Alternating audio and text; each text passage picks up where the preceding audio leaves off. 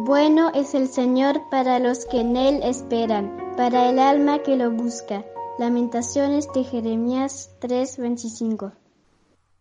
Buenos días, niños y niñas. Sean nuevamente bienvenidos al podcast Cada día con Cristo. Hoy nuevamente hablaremos de personas en la Biblia y su cabello. Hasta ahora hemos hablado de personas que tenían mucho cabello, como Sansón y Absalón. Y en ambos casos debemos decir con tristeza que su final no fue el mejor. Sin embargo, el día de hoy hablaremos de un varón de Dios, el cual, a diferencia de los dos que mencionamos antes, no tenía el pelo largo. Pongan mucha atención.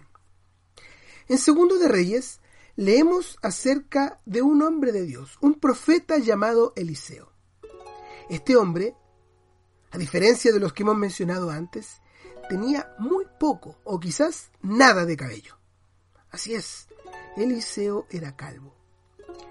Él fue un profeta en Israel y Dios lo había escogido como sucesor de Elías para hablar las palabras del Señor al pueblo. Eliseo había estado aprendiendo de Elías el servicio profético. Lo siguió en su última travesía por las ciudades de Betel, Jericó y el río Jordán.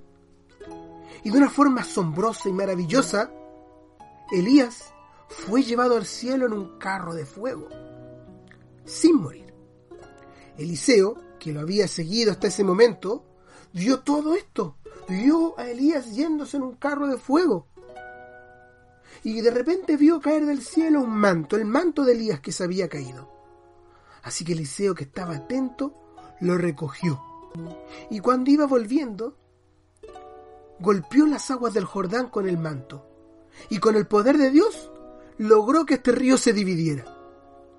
Sin embargo, luego de esto, algunos muchachos que habían oído que Elías había sido llevado al cielo de esta manera, comenzaron a burlarse de Eliseo, diciendo, Calvo, sube, Calvo, sube.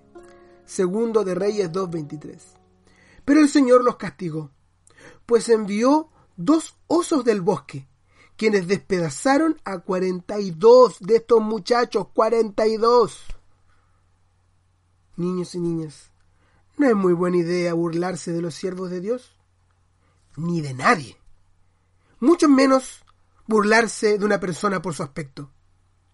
De hecho, en segundo de Crónicas 36, 16, Dios habla fuertemente contra los burladores. Él dice allí, pero ellos se burlaban de los mensajeros de Dios, despreciaban sus palabras y hacían escarnio de sus profetas hasta que la ira del Señor estalló contra su pueblo y ya no hubo remedio. Sin embargo, hoy en día, niños y niñas, hay un remedio contra el pecado. ¿Saben de lo que estoy hablando, no?